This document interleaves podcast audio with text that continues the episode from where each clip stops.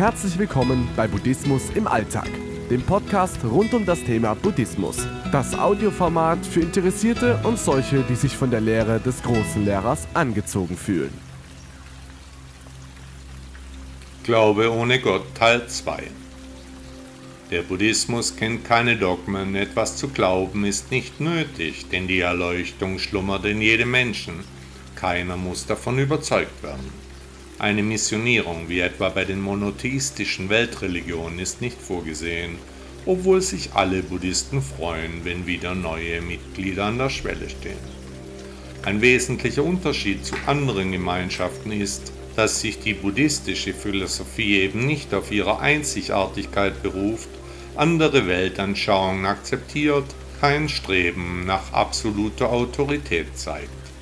Daher wirkt der Buddhismus auf Außenstehende tolerant und friedlich, mäßigend und achtsam, während monotheistische Religionen darauf beharren, dass es nur einen Gott gebe, machen die Anhänger des Buddhismus keine Vorhaltungen, neben jedes Lebewesen so hin, wie es sich zeigt. Was nicht heißen soll, dass sich Buddhisten ein X für ein U vormachen lassen, ganz im Gegenteil, aber eben leben und leben lassen, das ist die richtige Devise. Buddhismus wird als absolut friedlich gesehen, da in der Zeit seit dem Ableben des Buddhas keine oder nur kaum religiöse Blutvergießen zu beklagen waren, ganz im Gegenteil etwa zu den Höllenqualen, die die europäischen Kirchenfürsten in der Vergangenheit über die Menschheit brachten und noch immer bringen.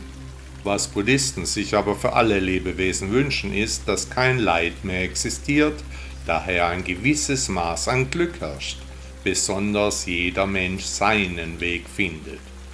Von Gott oder Göttern berichten die buddhistischen Sutras jedenfalls nicht. Die Lehre des großen Lehrers hat mit Theologie nichts gemeinsam. Es ist eine Ethik ohne Gott. Man könnte auch sagen, dass im Buddhismus die Menschen die Lebensregeln bekommen, um in einer produktiven und ausgewogenen Gemeinschaft leben zu können.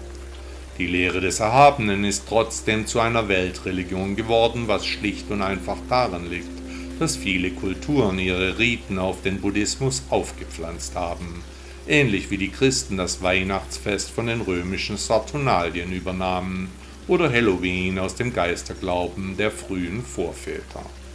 Man macht halt das, was man kennt, die Gewohnheiten sind eben schwer zu wechseln. Nach der Lehre Buddhas sind allerdings alle Religionen als eine Art von Medizin für den Menschen zu betrachten.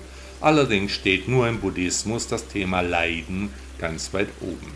In vielen Bereichen überschneidet sich der Buddhismus mit den Weltreligionen. Die Lehre des indischen Prinzen setzt besonders im achtfachen Pfad die Basis für Erfolg, Disziplin und Anstand. Während andere Glaubenssysteme alles für das Leben nach dem Tod machen, gehen die meisten Buddhisten davon aus, dass sie wiedergeboren werden, weshalb das Sterben nur das Wechseln der Kleider darstellt. Man bekommt eine neue Chance, die Erleuchtung zu finden. Du weißt in der Zwischenzeit sicherlich, der Weg ist dabei das Ziel. Buddha sagte einmal, unter den Idealen, die einen Menschen über sich selbst und seine Umwelt hinausheben können, gehört die Ausschaltung weltlicher Begierde, die Ausmerzung von Trägheit und Verschlafenheit, Eitelkeit und Geringschätzung, das Überwinden von Ängstlichkeit und Unruhe und Verzicht auf schlechte Wünsche zu den wesentlichsten.